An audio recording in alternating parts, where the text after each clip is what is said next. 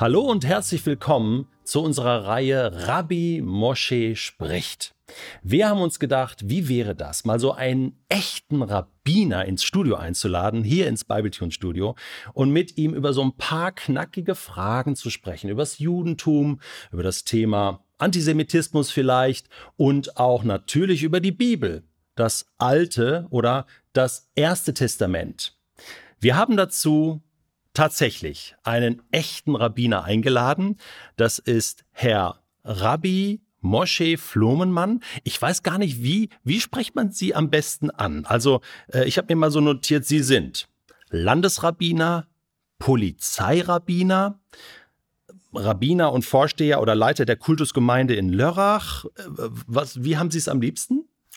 Also wissen Sie, es ist unwichtig, wie man eine Person nennt. Wichtig ist, was er alles tut. Und als Rabbiner okay. von Lorach, als Ortsrabbiner in Lorach, als Landesrabbiner für Baden, für zehn jüdischen Gemeinden zuständig im religiösen Bereich und auch äh, als Polizeirabbiner für Baden bedeutet, ich probiere den Menschen das Judentum an Herz näher zu bringen. Von daher ist es wichtig, nicht die Titels, die ich alle habe, sondern ja. was sind meine Aufgaben als Rabbiner. Meine Aufgaben sind es, Menschen das Judentum näher zu bringen. Das gefällt mir gut, das macht auch Sinn.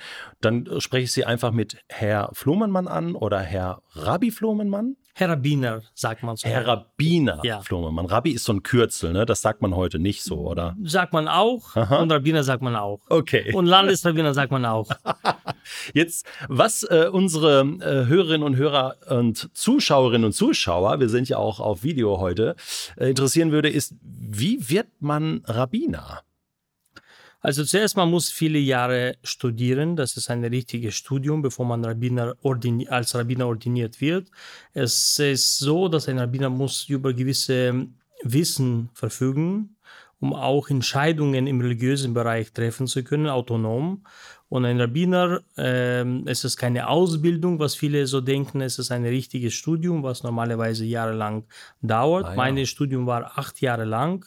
Acht Jahre? Ja, ich habe studiert in äh, Dänemark, Kopenhagen, Jüdische Akademie vier Jahre und danach anschließend vier Jahre in Manchester. Das war eine ah. bedeutendste Rabbineruniversität, ja. Yeshivat Manchester und ich habe ebenfalls dort vier Jahre studiert und erst danach wurde ich zum Rabbiner ordiniert. Das heißt mit 20, mit 21 quasi wurde ich Rabbiner.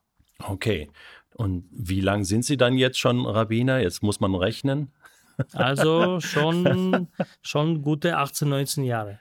Äh, Yeshiva, das ist so diese Torah-Schule, ist das das? Das wo man ist die Torah, Torah Hochschule, ja. mhm. wo man die Torah studiert, mhm. wo man die ganze Zeit verbringt, um Wissen, an Wissen von Torah zu gelangen.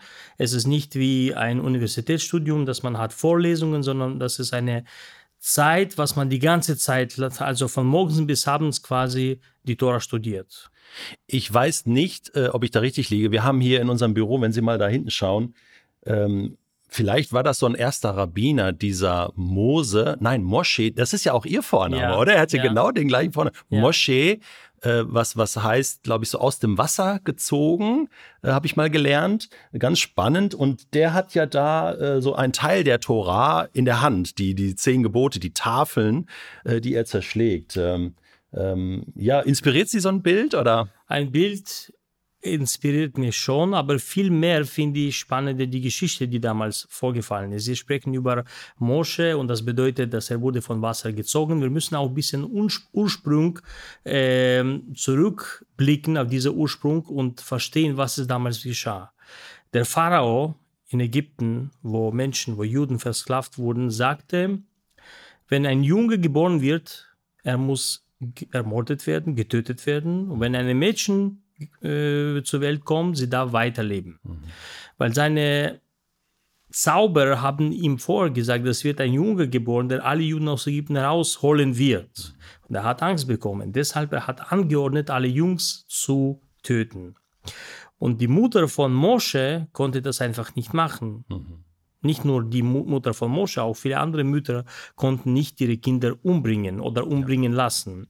Deshalb sie hat gemacht so ein Körbchen ähm, auch wasserdicht gemacht, den kleinen Jungen reingelegt und auf diese Wasser gestellt. Von Auf den- daher auf den Nil, auf, der- ne? den Nil, Ja. ganz genau. Und daher ähm, Mosche gilt als jemand, der von Wasser gezogen wurde. Und viel spannender ist es, von wem wurde Mosche aus dem Wasser herausgezogen? Das war die Batja, die Tochter von Pharao. Richtig. Und das ist sehr ironisch, dass Ah. der Vater anordnet, Kinder zu töten und die Tochter rettet Mosche Kind.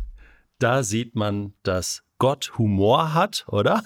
Ja, Kann man vielleicht so sagen? So nicht, kann ob's- man sagen, so kann man sagen. Das ist sehr, sehr, sehr spannend. Ähm, ähm, Sie haben ja eine etwas andere Bibel, als was wir gewohnt sind. Äh, bei uns besteht die Bibel aus einem ersten und einem Neuen Testament. Ähm, die hebräische Bibel, in der Sie lesen und studieren. Ich habe mal so ein Exemplar mitgebracht. Also das ist wirklich ein großes Teil, eine hebräische Bibel. Ähm, das ist unser altes Testament, so wie wir das nennen, nicht im Sinne von veraltet, aber älter als das andere. Äh, das ist ja schon was Besonderes. Äh, das sind, es ist die hebräische Sprache. Und äh, man muss es ja falsch herum lesen. Man fängt hinten an, ne, habe ich gesehen. Ich habe am Anfang richtig herum. das Nicht, nicht falsch herum. genau, es ist so, so ist richtig, Ja. genau, von hinten. Da ist die Titelseite und dann muss man anfangen, von hinten aufzublättern und so ist es richtig. Moment, Moment, ich komme gleich zu 1. Mose 1, Vers 1.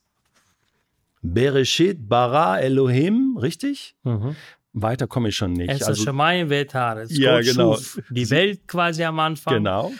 Wissen Sie, auch zum richtig und falsch. Ich glaube, keine Religion kann für sich heute beanspruchen, richtig oder falsch zu sein. Ich glaube, wir leben alle in moderner Welt. Es gibt verschiedene Religionen, es gibt verschiedene Strömungen innerhalb von jeder Religion. Und ich glaube, wir haben alle, wir haben alle einen Auftrag, Menschen an Gott näher zu bringen, uns selbst an Gott näher zu bringen. Von daher, ich spreche nicht über Themen richtig, falsch. Jeder hat seine richtige Religion und ich glaube, jede Religion ist richtig und jede Religion ist auch berechtigt, da zu sein. Und von daher, unser Auftrag ist es auch, auch jüdischer Auftrag, Ner Lagoim. Licht für die Völker zu sein. Das bedeutet, unser Ziel ist es nicht zu missionieren, dass die anderen Völker so ein Juden werden. Das ist nicht das Ja, Ziel. ja. Ziel ist es, dass jeder in seiner Religion gut mit Gott zusammenlebt. Darum geht es. Ja. Von daher die richtige oder die falsche Seite, Hm. an die Seite kommt drauf nicht an. Es kommt darauf an, was wir mit dieser Seite machen. Genau. Ja. Und Religion ist dazu da, damit wir in Frieden miteinander in jeweiliger Religion Mhm. Gut miteinander leben können. Absolut, so sehe ich das auch. Gut, dass Sie das nochmal ansprechen, denn das ist auch ganz im Sinne von Bible Tunes, dass wir sagen, wir wollen Brücken bauen äh, zu, zum Judentum, äh, Brücken bauen zu anderen Menschen mit anderen Vorstellungen und auf diesen Brücken begegnet man sich und hat Austausch und man lernt voneinander.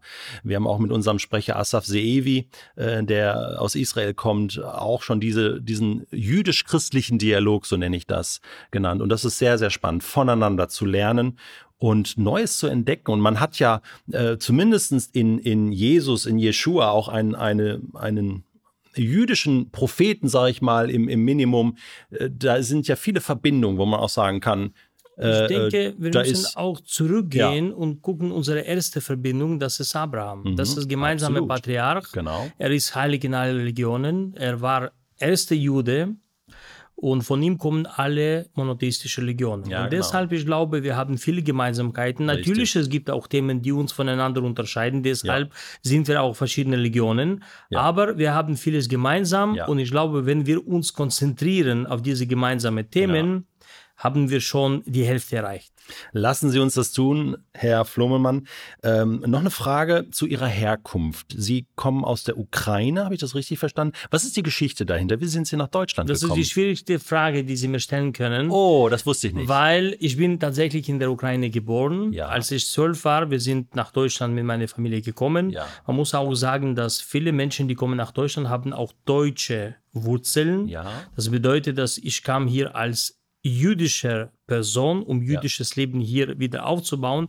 Aber äh, auch mein Nachname Flommenmann äh, sagt, dass das deutsche Nachname ist. Und es Mhm. gab sehr viele Juden, die aus Deutschland irgendwann geflüchtet sind, aber waren ursprünglich hier. Mhm. Und dieses Jahr, wie Sie wissen, äh, zählen, also feiern wir in Deutschland 1700 Jahre jüdisches Leben. Mhm.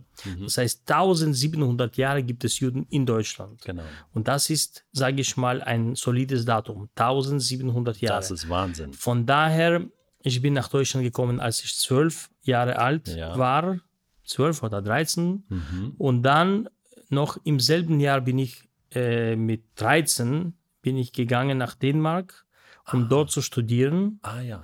Und dort habe ich mein Studium quasi aufgenommen. Mit 13. Mit 13, ah, ja. Okay. Und ähm, dort habe ich auch amerikanisches Abitur gemacht. okay.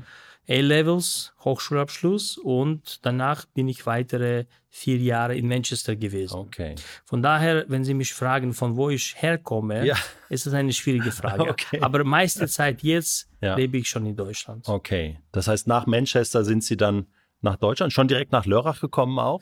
Äh, interessanterweise ja, ich bin 2003 nach Lörrach gekommen Okay. und ich war hier nicht so lange Zeit, weil Mhm. ich habe bekommen ein Angebot, ein Landesrabbiner von Sachsen-Anhalt zu sein. Mhm. Von daher, ich war hier ein paar Monate, aber mein Herz ist Mhm. hier geblieben. Deshalb bin ich im Jahre 2011 Ja. wieder nach Lörrach gekommen. Ah, okay. Das ist sehr spannend. Und das- seit 2012 bin ich auch Landesrabbiner für Baden. Okay. Seit 2012. Also das ist dann auch schon äh, neun Jahre. Ja. Ähm, abschließend diese Frage, ähm, wie muss man sich so einen ganz normalen Arbeitsalltag eines Rabbiners vorstellen? Ja, das ist auch eine schwierige Frage, weil es gibt in meiner Funktion ganz andere Antwort für die Frage, weil ich habe andere Funktionen als ganz normale Rabbiner. Hm, das stimmt. Äh, wenn man als Rabbiner ist, wichtigste Aufgabe ist es, die Gemeinde zu dienen und den Menschen, die nicht zur Gemeinde gehören, auch zu vermitteln. Auch ein Seelsorger zu sein. Auch die Gottesdienste organisieren und durchführen. Auch Menschen zu Hause zu besuchen. Ja. Allerdings als Landesrabbiner und Polizeirabbiner, ich habe auch sehr viel reprä- repräsentative Tätigkeit, was ich Ja. auch wahrnehmen muss und mache auch gerne. Von daher, ein Alltag von, äh, ein Alltag von mir sieht so aus, dass ich jeden Morgen um halb sieben aufwache, manchmal früher, aber nie später. Und dann beginnt mein Tag quasi um sieben Uhr morgens schon. Ja. Also äh, den Teil, den Sie beschrieben haben, Alltag eines Rabbiners, das hört sich fast so an wie ein Pastor oder Pfarrer einer Kirche. Also die ähnliche Tätigkeiten. Kann man das so vergleichen Man kann das so vergleichen, wenn wir sprechen über Ortsrabbiner von Ja, Lörrach oder so, Ortsrabbiner genau. irgendwo. Wenn man spricht über Landesrabbiner, dann habe ich ganz andere Tätigkeiten. Genau. In dem Fall geht es weniger um die Seelsorge, Ja. genauso wenig wie bei dem Polizeirabbiner. Richtig, ja. Äh, viele Beamten fragen mich oft, ähm, gibt es so viele jüdische Polizisten und Polizisten, dass man einen Polizeirabbiner braucht? Ja. Für die Frage antworte ich immer nein, weil unsere, und ich sage unsere, weil äh, für Baden mache ich das, für Württemberg macht mein Kollege Trebnik. Mhm. Ja. Und wir machen nicht die Seelsorge, so wie die Polizeifahrer, Ah, okay. Mhm. sondern wir haben ganz andere Tätigkeit. Wir haben drei, dreifache Aufgabe. Zunächst mal, wir sind äh, involviert in Ausbildung der Polizistinnen Mhm. und Polizisten. Das heißt, wir wollen, dass die junge Menschen, angehende Polizisten sollen mehr über das Judentum Mhm. Bescheid wissen. Sie stehen oft bei der Synagoge, machen Objektschutz, eine sehr wichtige und äh, ganz wichtige Sache. Und oft weiß man nicht, was sich in der Synagoge befindet. Es geht um Aufklärung. Dann sind wir auch Vertrauen, Vertrauenspersonen der Polizei und wir sind auch Ansprechpartner für die Polizei. Ja. Von daher, wenn wir über einen Ortsrabbiner sprechen, man kann das wohl mit dem Pfarrer vergleichen. Ja. Wenn wir sprechen über Landes- und Polizeirabbiner, dann gibt Andere. es ganz andere Aufgabenbereiche. Ja, das verstehe ich. Vielen Dank für die Aufklärung. Jetzt kommen wir mal zu unserer thematischen Reihe. Wir haben was vor, Herr Flomermann, und wir haben ein paar Ideen ausgetauscht und wir wollen diese Reihe nennen in gemeinsamer Abstimmung Rabbi Moshe spricht, so ein bisschen lapidar, vielleicht auch manchmal Tacheles, haben wir gesagt, ne? Klartext, denn wir wollen das Judentum kennenlernen. Und äh, das ist toll, dass Sie äh, sprechen, dass Sie uns Themen mitgebracht haben. Was schlagen Sie vor? Wie gehen wir vor? Wie gehen wir vor? Wir beginnen, wir beginnen über Tora zu sprechen, wir beginnen über Jüdischkeit zu sprechen, wir können auch über Jüdischkeit in Deutschland sprechen, über Herausforderungen, über jüdisches Leben Ja. und über viele andere Bereiche. Ja, das hört sich gut an. Nach einem reichhaltigen Programm. Äh, ich schlage vor, äh, Sie haben gesagt, Sie wollen uns zunächst mal so wie so einen Einblick geben, einen Überblick äh, über Ja. das Judentum. Ich glaube, damit steigen wir mal ein und dann würden wir uns tatsächlich mal so ein paar spannenden Themen in der Tora zuwenden. Speisegesetze, Sabbat und die ganzen Sachen. Was verbirgt sich eigentlich dahinter? Und da mal so natürlich aus Ihrer Lebenspraxis das zu hören und auch zu verstehen. Darum geht es uns vor allen Dingen, dass wir ähm, jüdisches Leben verstehen. Heute im 21. Jahrhundert. Und da bedanke ich mich, dass Sie gekommen sind, äh, Herr Flungemann. Und wir freuen uns auf die Themen, die da jetzt noch auf uns zukommen, wenn es heißt, Rabbi Mosche spricht.